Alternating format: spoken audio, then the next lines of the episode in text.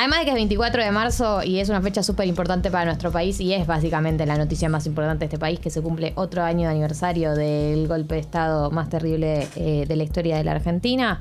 Eh, hay noticias en el ámbito de lo internacional que también está bueno eh, continuarlas porque ya hemos hablado de la primera parte. ¿Se acuerdan que yo hace unas semanas les conté que habían anulado la condena de Lula da Silva, el expresidente de Brasil? ¿Por Sí. qué? Porque un juez del- de la Corte Suprema, uno, porque ahí se puede que sea uno solo el que tome la decisión, dijo, mira, eh, el juzgado que, que realizó esas condenas, que en ese momento era en el que estaba Sergio Moro, el, el- el juez que se hizo muy, muy famoso en, en Brasil por llevar a cabo toda la operación Lavallato, que fue como esa gran, gran juicio donde se metió en cana empresarios, políticos, por coimas, etcétera. Em, viene este juez de la Corte Suprema y dice, bueno, anula las condenas porque el juzgado donde lo juzgaron a Lula no era el juzgado que lo tenía que juzgar, juzgar por un tema de eh, locación, digamos, no era en esa ciudad.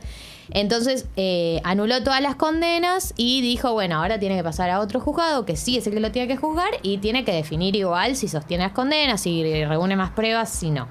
Bueno, no se sabía bien qué significaba eh, esta, esta decisión. O sea, es una decisión que le devuelve a Lula los derechos políticos, es decir, la capacidad de presentarse como candidato a presidente. Recordemos que antes de que eh, lo metieran en cana, eh, era el político con mayor intención de voto de Brasil y hoy en día lo sigue siendo. No sabía qué significaba a nivel, bueno, hacia dónde va. Esta es una decisión aislada, van a empezar a haber decisiones en este sentido. ¿Qué significa esto para Lula? ¿Qué significa esto para Sergio Moro? Porque eh, Sergio Moro también está acusado de haber eh, dirigido la investigación para que eh, termine con Lula preso. Eh, o sea, hay, chats filtrados donde él, él expresamente eh, le habla a los fiscales y les dice que dirijan la investigación hacia ese lado.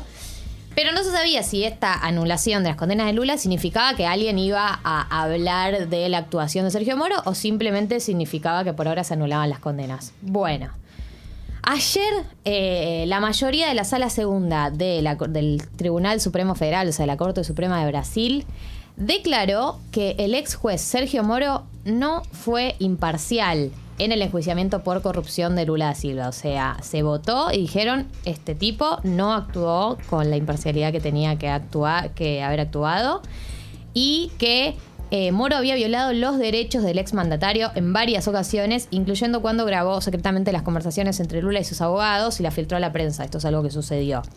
Eh, esta, esta decisión del Tribunal Supremo responde a una apelación que había presentado la defensa de Lula, de, bueno, che, Moro dirigió la investigación en mi contra, había quedado en la nada y ahora aparece esto por una votación de 3 a 2 que declara que Moro fue, eh, fue, eh, no fue imparcial.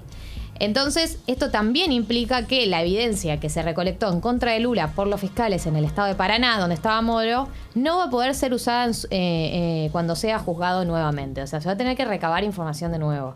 Esto abre y profundiza más el escenario, ¿no? Para que Lula sea candidato, porque no solamente que le devolvieron la capacidad de ser candidato, sino que si lo van a juzgar, no se pueden usar las pruebas que ya hay, tienen que empezar a recolectar de cero y eso puede llevar meses, años, no sé cuánto puede llevar una investigación así. Y también es como que uno de repente dice, ¿qué pasó? Algo cambió en el clima, ¿viste cómo es el Poder Judicial? Que tipo, huelen cambio de clima y al toque empiezan a haber condenas para ese lado. Que una dice, de repente, el, de un día para el otro, la Corte Suprema empieza a tener todas estas Lula no habló todavía. ¿no? Es como que está. No, había tenido su declaración cuando ni bien recupera Sí. los derechos, antes de, de recuperar los derechos políticos, diciendo que mientras la gente quisiera, él iba a ser candidato. Así que entendemos que tiene la intención de, de formar parte de las elecciones en el 2022. Eh, pero bueno, es como que esta decisión se inscribe de nuevo, eh, eh, de repente en este cambio, cambio de clima, cambio de época. Por ahí se viene el fin de Bolsonaro, no lo sé, pero es una novedad que me parece que afecta, nos afecta a todos, porque a ver, lo estamos viendo en términos muy concretos con la pandemia, que Brasil tenga el gobierno que tenga y que las- los números de la pandemia estén como estén en Brasil, nos afecta a toda América Latina. Tener el foco de la pandemia de país vecino nos afecta profundamente. Directamente, sí. Eh, directamente. Entonces, eh, me parece que a, la- a los argentinos de las argentinas nos importa de quién y de qué manera está gobernando Brasil. Así que, bueno, veremos qué pasa. Pero bueno, otra decisión que, que valía la pena nombrar en el día de hoy.